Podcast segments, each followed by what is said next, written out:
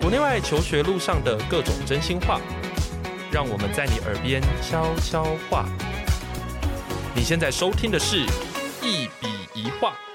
大家好，欢迎回到节目现场，我是赖老师。那大家听到这个生态保育这个字啊，哈，当然就是在我们的社会中，它已经是一个非常重要的议题了，哈。特别是有关于石虎方面的哈。那这个生态保育议题呢，其实对很多的这个中学生来说，也是我们做所谓的专题研究啦，或者是说做更深入的这个学术探究啊，哈，就是很容易踏进去的一个领域，因为毕竟生态研究或生态学或所谓的生态保育这样的概念，其实在我们的日常生活中真的非常非常常出现。那今天呢，就邀请到一位。误入歧途，应该是说就是不小心走上这一条路的地理系以前的学弟啦。吼，那他现在呢已经转职了，以前呢在台大地理系，那现在人在牛津大学攻读这个生态保育方面的这个博士。吼，那我当然这样介绍非常的不准确啦，但是呢，待会呢就可以听他好好的讲一下。让我们欢迎王义峰，Hello， h e l l o h e l l o 我是易峰，大家好，对，还是我要叫你 Leo 都可以 啊。Leo 比较亲切比较多人都这样叫我 Leo，、哦，真的哦、大家都叫你 Leo，对，哦，OK，好，那就是 Leo 呢，其实在过去哈、就像我刚才讲的是地理系的学生，但是呢，好像是在大学的时候你就一直很关心这个生态保育议题嘛，对不对？呃，对，对，然后就投入了一段时间的石虎保育，就是各种大猫吧，而且他还曾经介绍过我那个兔孙，就是一脸臭拽样的那个，是猫吗？那个算 对猫吗？哦它是猫科， OK，兔孙，然后他现在正在做一个非常有趣的研究，就是在做云豹吗？把云豹带回家，对，是是，带回家吗？还是带回台湾？ 嗯，带回台毕湾？竟台湾曾经是云豹的家嘛，对，对，所以我是希望能嗯去评估看看，嗯台湾在这么多年已经没有云豹的这段期间，嗯我们的生态啊，我们的森林富裕的状况，嗯有没有机会再成为未来云豹回到台湾的一个机会，一个地啊方这样？哦，原来、因为今天之所以会邀请易峰来，当然有两个很主要的一个理由啦。好，第一个当然就是说，因为我其实也常常听到说，很多的学生想要往生态保育这一条路走，虽然有时候我会非常的怀疑这到底是真的还是假的， 这是第一点。然后第二点呢，是因为真的在做很多的学术研究的时候，我觉得生态保育是一个相对的，然后比较容易看得到，然后要接近它。台湾其实也蛮多类似像的资源，就是说，如果你要做研究，它算是一个在媒体曝光上面，算是一个大家不会太陌生的一个议题，这样子。哦嗯所以今天就想要针对这两个部分呢，跟易峰就是好好的聊聊这样子。嗯，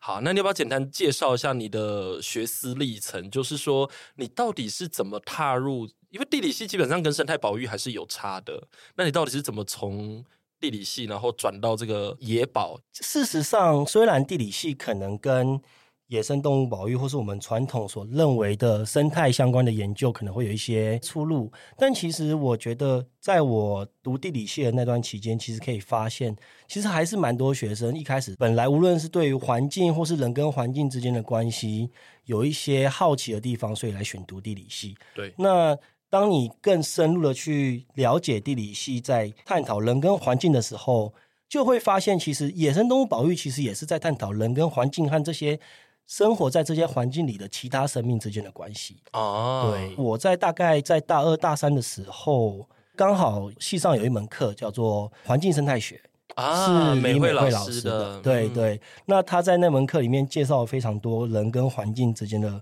关系，而且是用生态的概念去谈。嗯那也因为这样子，所以我接触了很多相关的议题，慢慢发现说，其实我原本对于人跟环境只是很初步的好奇，慢慢变成或许人跟环境还有环境里的这些生命怎么去互动，其实更引起我的兴趣。对，所以就因为我对生命的好奇，还有对环境的关心，所以我在大三的时候，那时候其实有一个蛮刚好的时间是。台湾在讨论关心早教，哦，对那时候的一个跟天然气三阶站的一个争议，对，那我就开始投入这一部分去了解哦，环境的保护或者是地景的保护对于生态系有什么帮助，对或是有什么影响？那生态系的帮助或影响对于在这些生态系里面的生命嗯的影响又是什么？那又会由人类带给它对，怎样的影响，或是人类又可能会因此而受惠到什么程度？其实我们都对不确定。嗯那也因为这样的机会，我就去认识了这个东西。嗯那在整个过程里面，我就开始了解说，哦，其实我对生命很有兴趣啊，然后对于生态什么更胜于我对于像是没有生命的，嗯像是水或是地形或是大气这些，其实在地理系也会被谈到的东西。对，相比于这些东西，其实我对生命更有兴趣，是，所以也就一直这样持续下去，在大三、大四关心石虎，嗯，然后一路到我毕业之后，到了南非去，算是一个短期的实习。对我在南非当了两个月的狮子的饲养员的助理员。 ，OK，对，那狮子的饲养员，对所以怎样？你要拿鞭子鞭他们吗？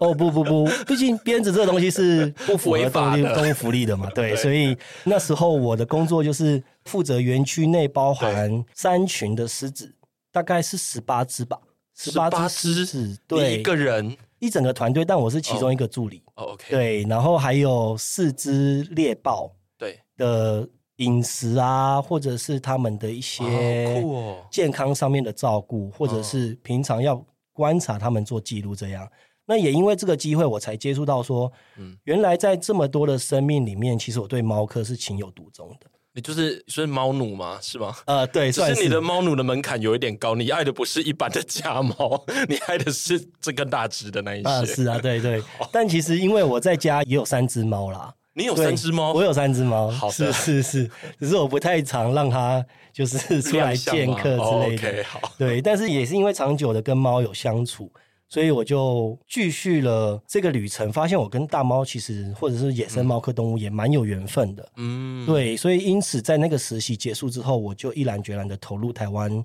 石虎的保育工作了。哦，OK，当初那个南非那个计划是你自己去申请的，啊，是那个是在从台湾申请过去吗？还是它那个其实是对于国际，它没有任何国籍上的限制的一个招募。哦对对，然后我看到这样的招募之后，我就写信过去联络了对方。那当时对方给我的条件是，一来他要求的是体能上可以负荷，因为他有一定的劳力的工作；对那再来就是语言上你是可以对正常用英文沟通；对再来就是你必须要对生物或者是生态是有兴趣的，对不一定要有经验，但他希望是有兴趣的。 ，OK，对，所以几番的沟通之后，他们就后来决定说，OK，Leo 你就自己付机票钱，但是吃住什么的，我们会这边帮你安排好，对，你就过来两个月，哦，OK，对哎，两个月其实不长哎、其实不算长。对，啊但如果你每一天都被狮子叫醒，大概是狮子叫醒，对，怎样？它会在你的耳边低吼吗？我们其实住的地方每天是不需要闹钟，我们大概在五点多的时候，狮子就会用它的叫声把你叫醒，是怎么样叫就是动物园那种狮吼的声音，哇，这样 子。？OK， 对，然后你就是每天靠着那个五六点就起床， 然后一路你要工作到可能太阳下山，是所以这两个月就八周的行程里面，你完全没有放假，每一天都在做这一件事情。对啊对，所以是一个非常高强度、非常密集的一个观察，或是是你对于动物的接触的对这个机会，对他们让低吼是因为他们很饿吗？有点算是沟通的方式，或者是他们其实只是你说一大清早就很吵， 然后啊，在对吼对。 后来我有一次特别熬夜去观察他们清晨对太阳刚升起的时候，会是怎么样的状况让他们有这个行为？对我发现其实通常会是在巡逻嗯他们那个园区的狮子，也就是说，它可能有一个领域性。对那这个公司它会在那个领域附近整个巡逻过一遍之后，嗯站到那个地方相对的制高点去对，然后来做狮吼。哦，所以我在想，或许它有一个宣示它地位跟对。领域的一个象征意义在里面。哦，因为我小时候只有听过我家养的那些猪啊，就是靠腰嘛，吼，就是 就是很饿的时候那边尖叫， 就是就是而且它很固定时间的，所以我就想说，嗯，这个叫声该不会是因为它们肚子饿了？但不是应该也有可能是， 毕肚竟子他饿们了随时都想吃东西嘛。哦，OK， 对对对对 所以那个时候就是只有两个月，但是却给你带来很大的冲击。对，因为毕竟我想这个机会也可能是在这个领域的学生比较难得的机会，无论是这个领域，或者是甚至我是外系的这个领域，是对，那的确是一个很大的冲击。是原来我们从以前在电视节目上看的那些，嗯嗯嗯，跟狮子、跟非洲大草原，嗯嗯，有关的那些场景，嗯嗯，就这样活生生发生在我的眼前，嗯，嗯然后而且我不是一个旁观者的角色，我是对一个深陷在其中吧，对对，然后去执行所谓的保育、所谓的照养动物的是这样的工作的时候，对我觉得给一个刚毕业的学生带来的冲击是非常强大的。是嗯，哦，所以那个时候他们也没有觉得说你一定要是什么生物相关科系的，就是你只要对这个东西有热情，然后你愿意自己付机票钱，他们觉得 OK，那你就可以过去了。啊，是因为我在当时一去的时候，嗯是连怎么去准备肉，然后在肉里面需要放哪些的营养食品，嗯，然后需要怎么去观察狮子的行为，对这些他们都是有一整套很完整的训练系统。哦，就是你去的时候你才去学那些东西。是是哦，哦，OK，所以你觉得在这个过程中带给你最大的那个冲击，或者说最大的影响是什么？因为你是有去南非实习的这个经验之后，你才决定走上这一条路吗？嗯，对是。其实最大的冲击有点像是，我觉得我们这些远离那个地方的观众，或者是对于这些生态生命有兴趣但没有深陷其中的学生来说，嗯，所谓的生态保育，所谓的动物保育，一直以来都只是节目上或是新闻上给我们的那种好像很壮阔、很美丽的景象。对，但是当你深陷在其中的时候，你会发现，所谓灭绝这件事情正在发生。嗯那当我们面对灭绝的时候，当动物面对灭绝的时候，我们这些关心动物的人，他们是透过什么方式去保护这个动物，嗯去保育这个动物？嗯那这是当时对我一个很大的冲击。原嗯来所谓的动物，并不是光鲜亮丽的，对对，是充满了许多的眼泪、汗水嗯对交织而成的。对对，才有今天这样不断在为动物的存续而奋斗的一些对可歌可泣的故事可以说。对，因为有时候我们在电视上看到的动物，它们就是比较漂漂亮亮，因为都拍的很好嘛，就是他们在奔跑啊什么的感觉看起来都很 OK。可是实际上看到那个状况的时候，应该是让人家很担心的，包括他们的栖地啊，还有他们的族群的大小啊，还有他们的健康的情况，应嗯该都会让人家蛮担心的。对，因为我对之所以这样讲，是因为我就想到之前我跟你一起去看过那个石虎的栖地，那我看到那个石虎的栖地的时候，其实我有吓到诶、欸我那时候吓到一个点是说，像我们苗栗不是有些路段还有设那个围网吗？然后我其实心里就在想说，诶，那如果假如说他真的要去喝水或干嘛，这个真的会有一些问题。而且最近还有一则新闻，那个整地的时候把它啊烧死那个，对 对然后我对，心里想说，那个不就是育婴房吗？因为它看起来就真的很像垃圾堆，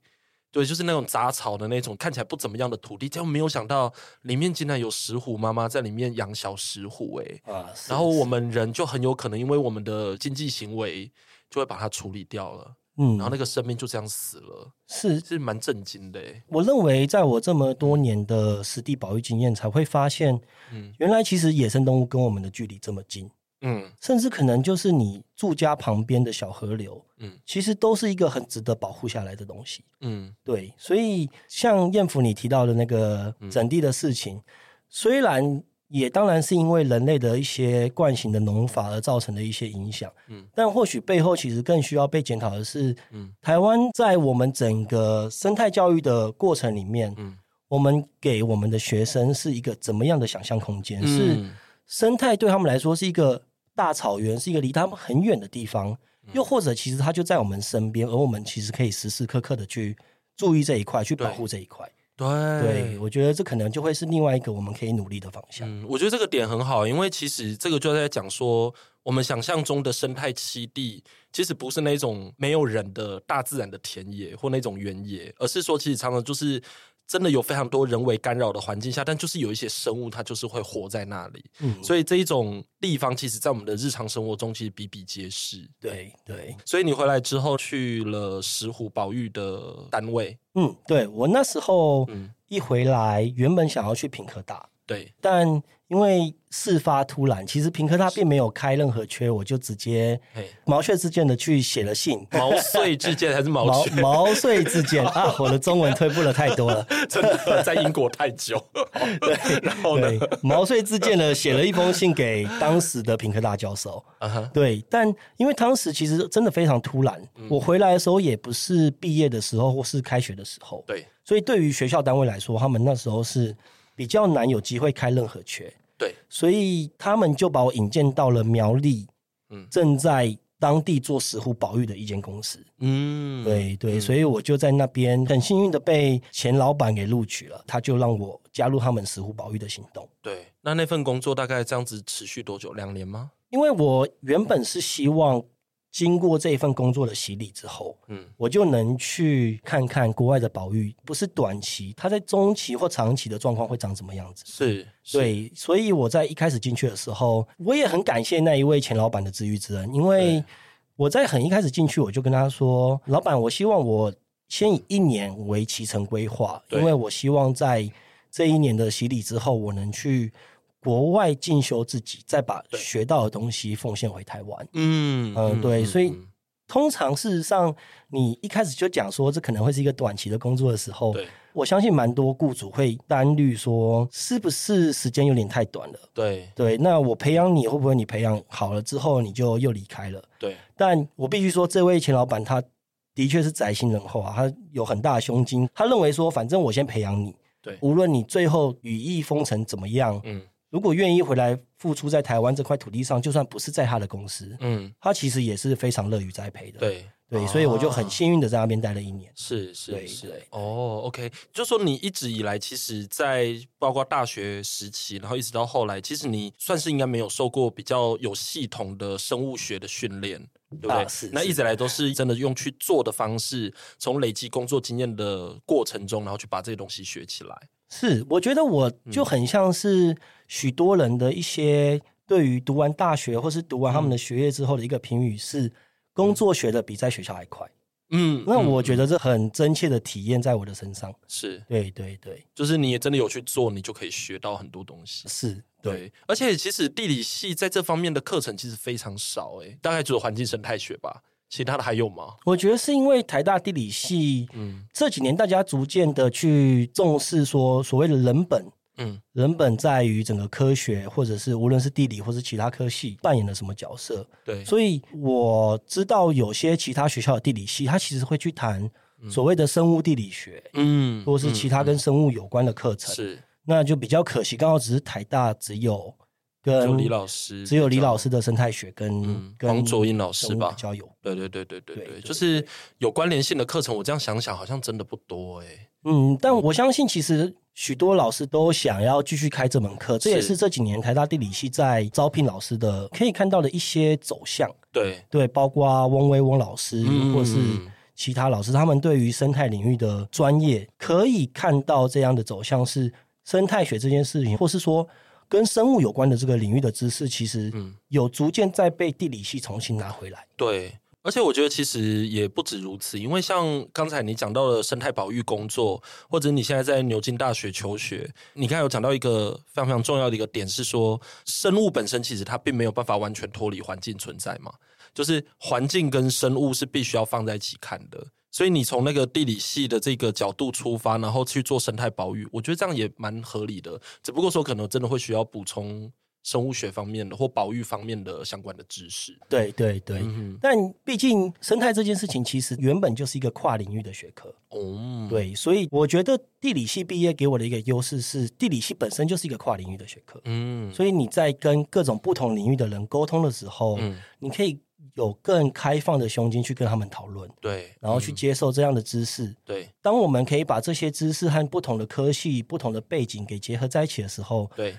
必须仰赖这样的能力，才可以提出一个比较有效，甚至对执行的一个成功的保育计划。对对嗯，所以你那个时候在做，比如说像食物保育工作的时候，你有体验到你刚才讲的那种跨领域的沟通的过程吗？哦，有，我觉得非常的非常常地的多吧实用对对对，因为常常很多人会觉得你在做野生动物保育，会不会应该要很在乎生物本身的知识？这是必然的，但其实只有生物知识并没办法让野生保育这件事情进行，嗯因为事实上。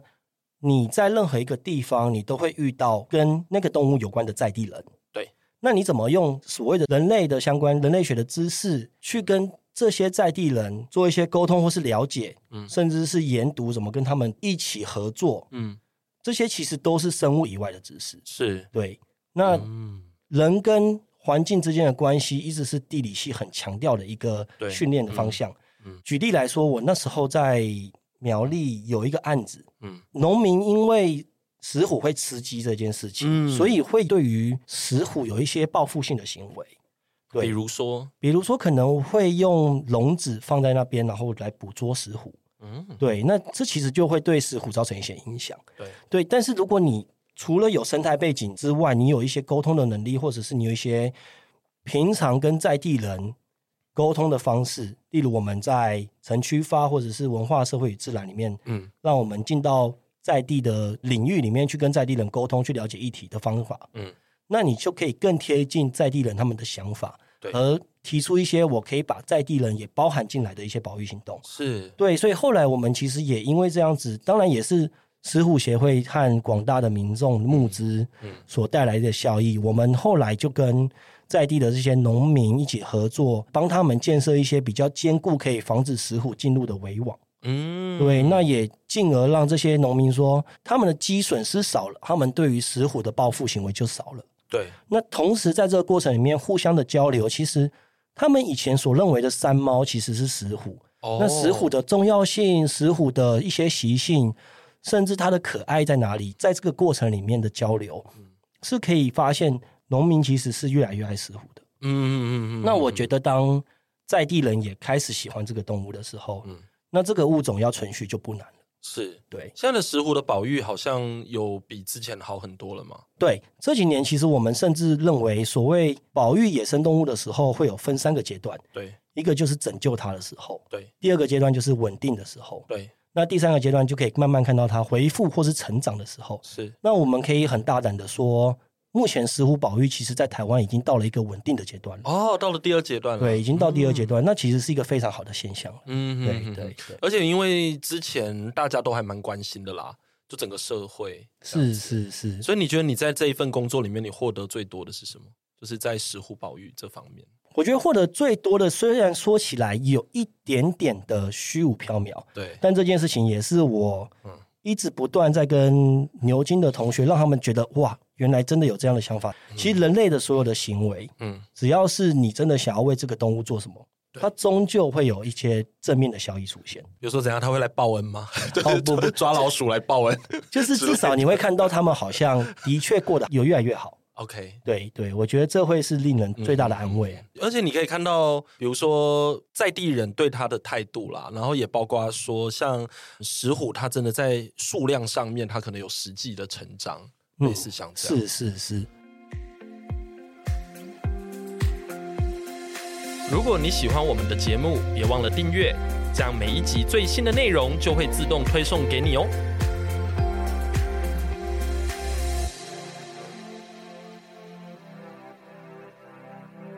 所以你开始觉得自己做这个工作是有意义的，我认为每一份工作都有它的意义在，嗯但你有没有办法在这之中找到它的意义，跟你的兴趣有没有相同？所以你是有找到的。对，哦，OK，因为如果假如说像你在这个工作里面，你开始有，比如说像我们刚才讲的嘛，判断就是说，诶，他好像已经到第二阶段了。我觉得那个其实对大家来讲都是一个蛮值得开心的事情。呃，是对，没错。其实野生动物保育对于野生动物来说是一件很纯粹的事情，就是它当然只是想要存续下去。对，那第二阶段的确是好的，但也是一个非常容易因为后面的掉以轻心而回到第一阶段的。对嗯这就是我觉得我们未来在五年、十年内可以继续努力的方向。对，我觉得刚才听到现在啊，我觉得有一个点很重要，就是保育这个东西，我们可能会一直觉得说，反正就是跟动物有关，所以它可能就是要有非常丰富的生物学的知识，有丰富的生物学知识，当然还是必要的啦。但是你刚才有讲到一个重点，就是其实这也包括了人跟环境，还有跟这个动物之间的就不同的生命之间的关系。所以其实我们能够施力跟着力的面向其实非常的多。所以这个主题它其实非常的跨领域。例如，我现在在做的其实是云豹的富裕的这个对这个计划，嗯但在一个云豹已经灭绝的台湾，其实嗯最需要所谓的生态学家或是富裕员他们要去做努力的地方，反而是我们能不能嗯去透过跟人与人之间的沟通和共识达成，对来营造一个真正对云豹友善的环境。对，当云豹的友善环境出现了，嗯而这个环境它其实在生物上，嗯无论是猎物，无论是栖地，都适合这个云豹的时候，嗯，或许那时候真的就有机会去谈谈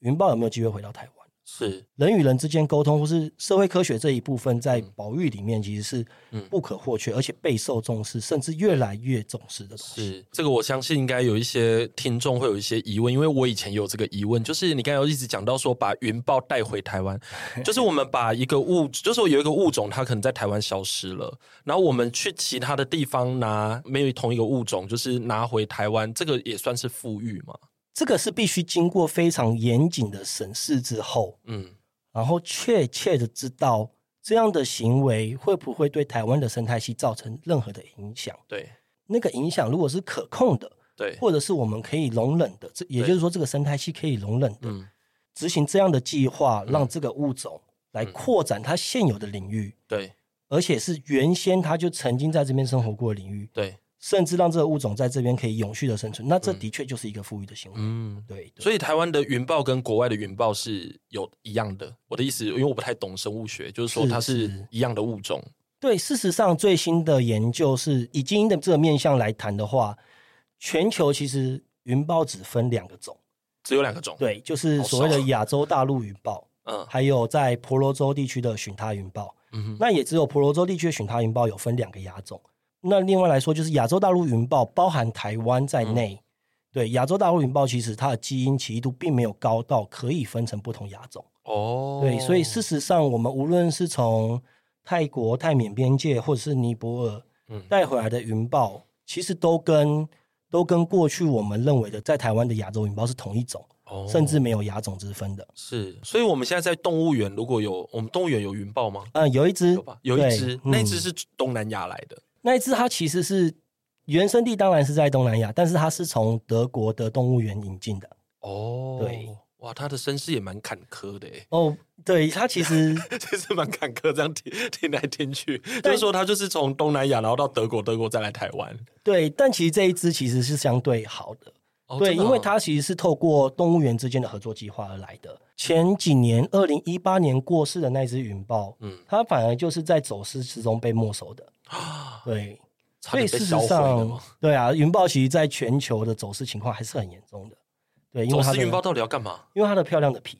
哦，嗯。它的皮有到，可是它很小只不是吗？它很大只吗？大概跟台湾土狗差不多大，这样很大只吗？算算小吧，我认为。对啊，以因为以我猫豹科不是动物来，说，其实并不是大猫型的。对对哦，它的皮这样子是有价值的，我以东南亚的原住民为例的话，对，他们其实是有些习俗会把云豹的皮嗯给编织成背心或者是头饰，嗯然后来彰显他们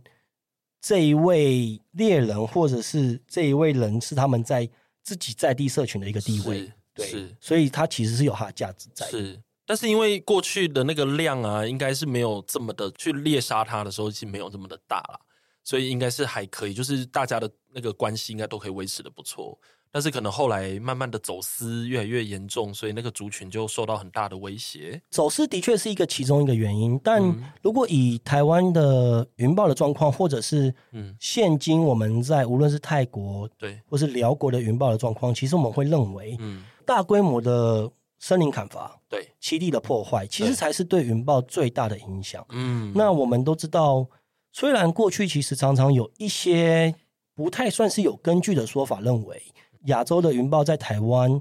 灭绝的其中一个可能原因，可能跟狩猎有关。嗯但事实上，如果我们再重新检视过去台湾在无论是日治时期末期，或者是在国民政府初期的大规模的砍伐树林，嗯或许才是更直接的影响云豹在台湾生存的一个非常重要的问题。哦，OK，所以我们台湾最后一次在那个山林里面看到云豹，大概是什么时候啊？有记录以来，是以一九八几年的阿里山啊，是最后一只。最后一只，那一只甚至是当时的记录是写说他在阿里山被陷阱给误捕了，哦，，对，所以那是最后一次的的记录目击目击记录，对后面就没了。对，后面就没有了。但或许因为台湾的栖地比较小，对所以我们也认为有可能原本在台湾生存的这一群亚洲云豹，嗯，他们本来就是相对于脆弱的，对，他们的数量可能本来就没有那么多。哦，所以你现在在那个牛津大学在攻读博士班，主要都做这个，这应该也是你硕士 project 的延伸嘛，对不对？对，没错，哦，对我硕士其实是利用东南亚的云豹的资料，对来模拟出台湾适合的云豹栖地有多大，对，那很大吗？还不错。以哦比例来说，其实甚至胜过尼泊尔、不丹这真些的啊有云豹的地方。嗯，对，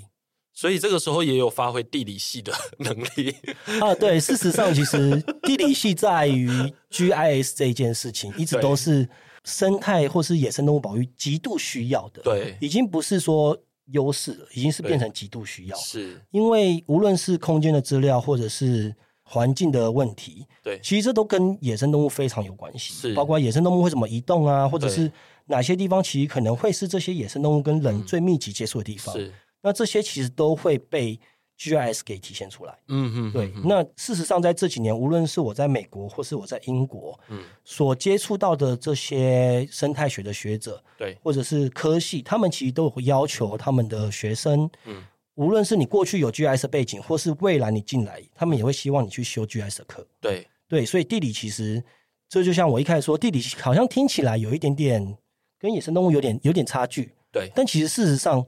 地理所非常的近，所具备的那个技能，像 GIS、像是环境、像是人文这一块嗯，确、实野生动物极度需要的。是，对没有对错对。所以也就是说，你其实如果假如说跟你的同学比起来的话，你比较特别的地方在于你会 GS 这些东 西。对，没错。事实 上，我觉得有点惊讶的是，我好像比较像是一个工具人，工具人就是吗大家如果有 GIS 的问题，基本上也都会先问我。 ？OK，。对，然后所以你在地理系的时候 GS 就不错。我觉得并不是哎、我在地理系其实我可以有知道很多，我可以列举超级多 GIS 很神的同学。对，对，但我觉得真的是在业界的时候，让我几乎每天都在摸 GIS 这件事情的时候，哦你可以进步的很快，哦，或者甚至不知道怎么做，你也知道怎么找资料。嗯嗯嗯嗯嗯嗯，哎、我觉得这很厉害，因为 GS 啊，我就是大学的时候觉得它蛮有趣，但是觉得我很难然后把它专深，你知道吗？就是觉得有一种门槛，因为我本来就是一个不太会用那种软体的人，然后我现在就是 GS 就打开之后，我可能下一步就已经不知道要干嘛了， 因为打开之后想说，嗯， 怎么了？下一步呢？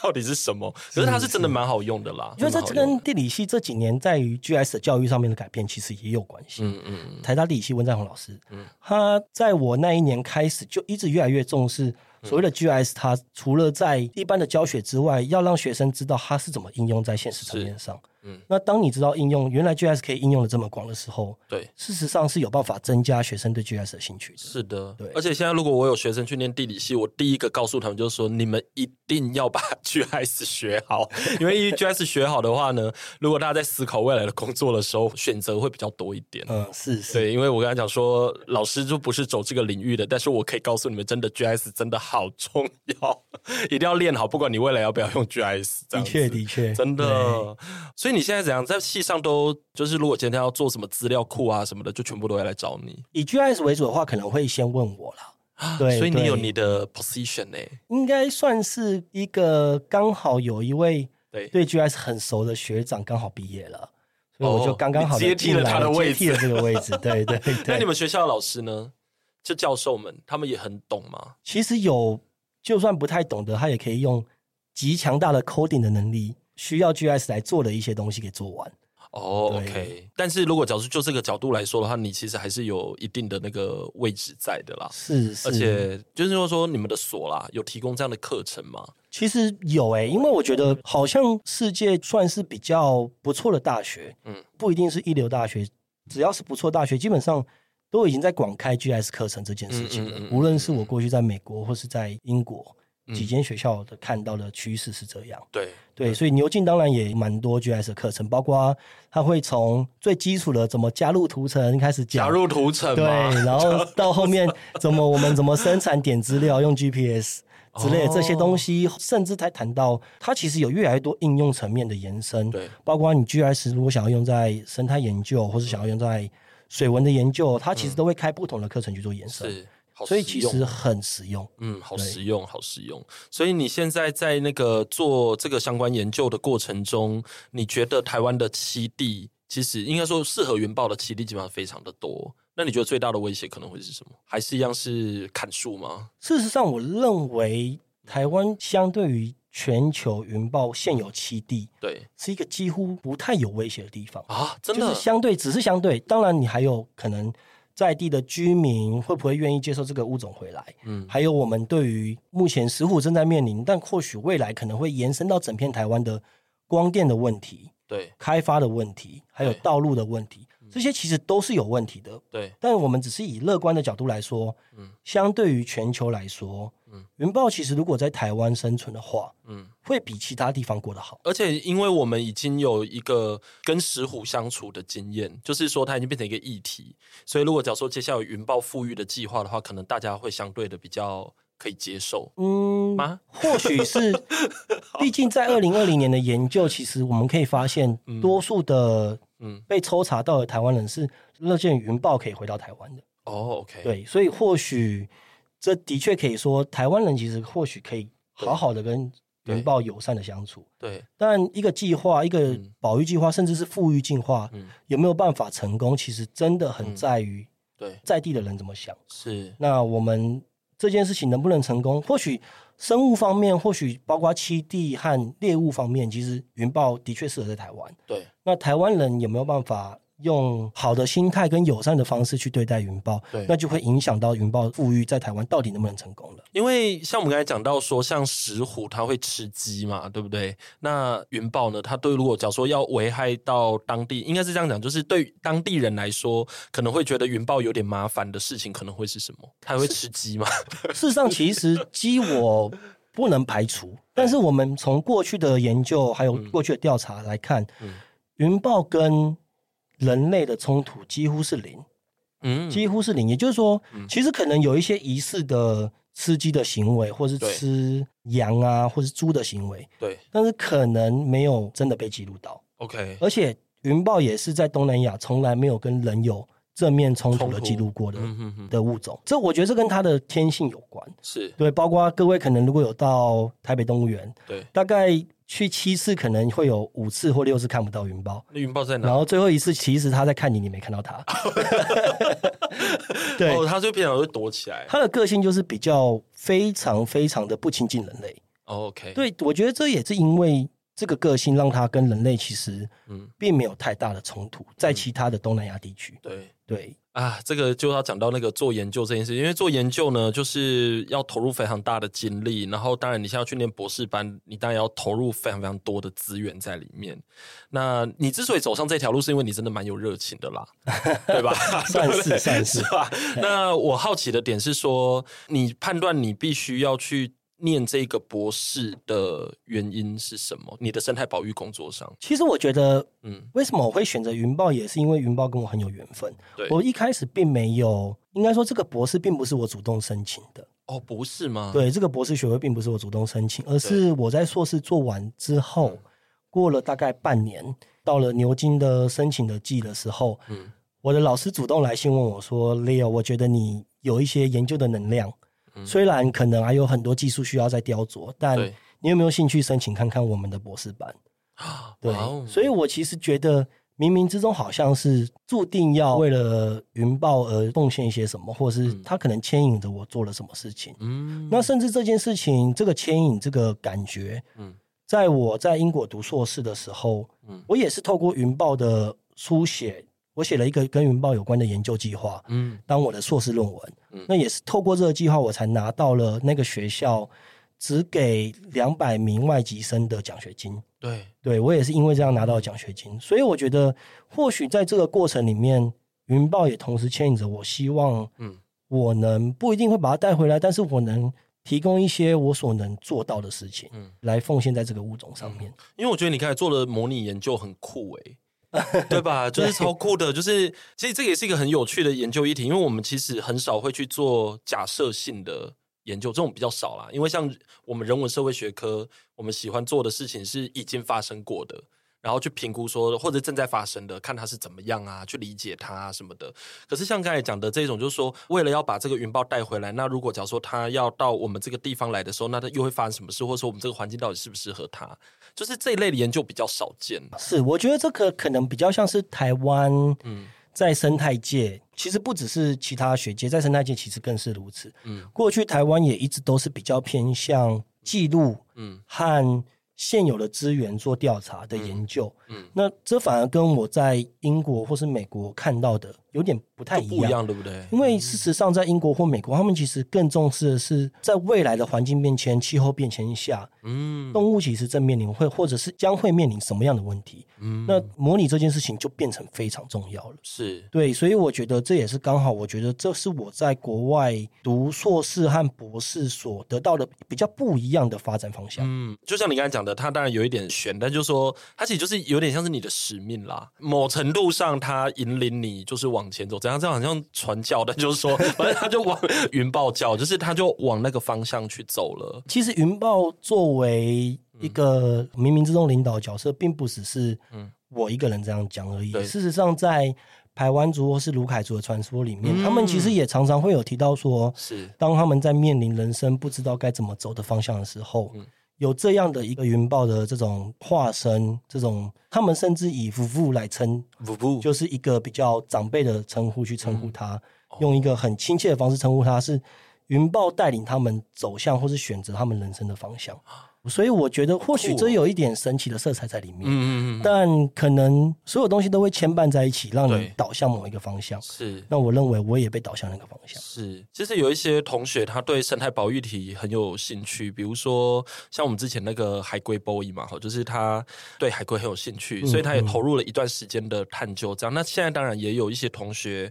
觉得，哎，这个领域非常的有趣，但是因为有时候爸爸妈妈可能就会觉得说，哎，这个生态保育的工作呢，就是你知道，这个到底工作到底在哪？然后就算有工作，那未来那个出路到底好不好啊什么的，哈，就会有很多这一类比较现实的考量，这样子哈。那你是怎么看这个事情？这个其实也是我嗯最近在教的一个学生问过对我的一个问题。嗯那我觉得这是一个非常深奥，但是很有趣，我想回答的问题就是说，其实当学生或是爸妈提出这样的问题的时候，嗯我觉得学生或者或者是父母亲，其实应该先去让这个学生了解说，如果今天你想要过你现在这个生活，你必须花多少钱。嗯，我觉得这是在台湾比较少见到的是，父母其实会去提出这个行业不赚钱，或者哪个行业赚钱这件事，但是却没让他们的子女了解说他想要过怎样的生活，而怎样的生活应该花多少钱。对，那当你知道你要过怎样的生活的时候，嗯你才可以去选择你愿意放弃什么，愿意得到什么。嗯，对，无论是在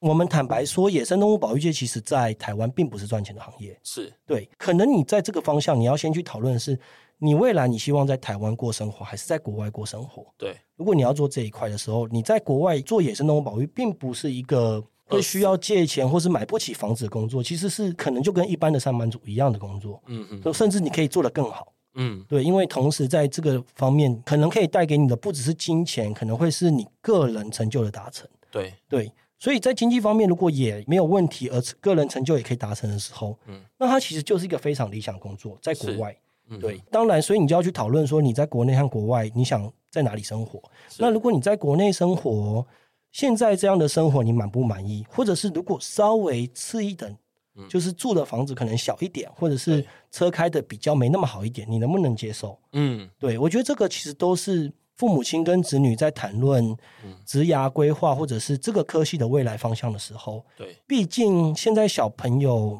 可能对要准备考大学这个阶段对，嗯其实并没有那么明确的时候，我觉得父母亲可以适时的扮演一个很好的角色，去让他们理解，你想过这样的生活，那你必须花多少钱？嗯是那你知道花了多少钱，你才可以去想这份工作这个薪水我能不能接受？是，对我能不能因为我的梦想去取舍而拿这个薪水？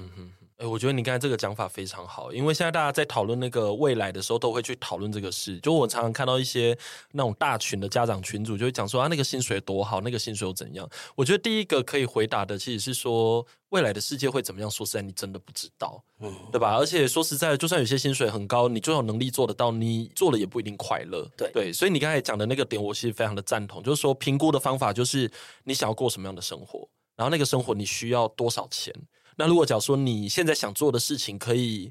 让你有钱，可以过上你想要过的生活，其实就已经是很幸运的一件事，而且也是很幸福的一件事情了。对对对，啊 哇，真的是非常的心灵鸡汤。可可是的确现实就是这样子啊。是是，那你对你的未来会有焦虑吗？我的未来其实不会，没有，我一直都是一个比较专注在我想做的事情嗯的人。是的，对是的，这个过程其实有很多的痛苦，必须承认。嗯，但我觉得我就是想做这一块，那我想嗯努力到某个程度，是那我能不能达成什么事情？这是对一直我在尝试不断努力做的事情。是没有错，因为像之前包括石斛，然后最近关于一些野生动物保护的一些专题课程，跟你在做的很多讨论的时候，还有之前有邀你做一些演讲啊什么的，我其实真的觉得我每一次在跟你聊天，我都可以学到很多东西。哦没有就是没有 我常常会觉得说，就是可以明显的感觉到你的。对这些事情的热情啦，就是那个热情是很够，而且也因为你很，你真的非常的投入，所以像刚才你让我，虽然有些问题是真的稍微 maybe 稍微学术一点，就是说关于云豹的各种讯息，就你也不是随便回答嘛，就说呃没有诶、我记得应该是一九六零还是一九七零，就你会非常的准确告诉大家说，对那个研究是怎样怎样怎样，然后什么资讯是怎么样，就显然就是你已经对它有相当的投入跟沉浸在里面的经验了，所以你才能够非常的专业的，就是去回答各种问题。而且你想的其实很清楚，我觉得刚才讲的那个要过什么生活的那个评估，我觉得非常的实用。我觉得对很多的小朋友来说，真的都很实用。我想对家长应该也是啦。毕竟我觉得对，当我们家长想要跟小朋友谈这件事情的时候，嗯，能够避免不要只是批评他的梦想，而是对用更实际的方向带着他思考，我觉得或许是更有效，而且可以让对，亲子之间关系更好的一个方法。的。我想每一个领域其实都是这样思考啊，因为我也常常听到有很多学生跟我讲说他未来梦想是什么时候，那我心里想说，哎，你爸妈知道吗？ 或者你爸妈的想法是什么？你们有没有跟他们讨论过？然后看看他们的反应，这样子， 这个过程其实是重要的。嗯这样子，OK，好了，我们节目的时间呢，其实也到尾声了哈。今天非常非常谢谢 Leo，就是来节目玩，因为刚才我们要切进去的时候，其实就是噼里啪啦就直接然后切入正题，对，然后就开始你知道全程高能，然后一直到现在这样。然后我觉得每一个不同的时间点都学到蛮多东西的，非常非常感谢 Leo 这样子。好啦，如果假如说今天的这个关于生态保育啊，还有这条无论是求学或者是求职哦，就是在这个领域上面的一些故事哦，如果能够帮助到大家的话，我相信这个 Leo 也会非常的开心。哎，你要不要稍微宣传一下你的？你是不是还有在帮猫科动物做募资还是什么的？哦，大家如果对云豹这嗯个东西有兴趣的话，可以找找看台湾云豹富裕研究会。嗯嗯，那这是我们在去年草创的一个嗯协会，这样子。所以如果有相关的资讯，都可以在上面找到。所以也接受捐款诶，目目前没有前好像还没开放，哦，OK，因为毕竟好像还有一些行政流程正在跑，哦才刚开始而才已，才刚开始而已。 OK OK，就是希望大家可以多多关心。好了，那我们今天的节目就到这个地方，我们下次见，拜拜。拜拜。关于求学路上的莫测变化，让我们陪你说说话。如果有任何关于节目内容，又或者其他国内外教育的大小问题，都欢迎到一笔一画的 Facebook 和 IG 留言给我们哦。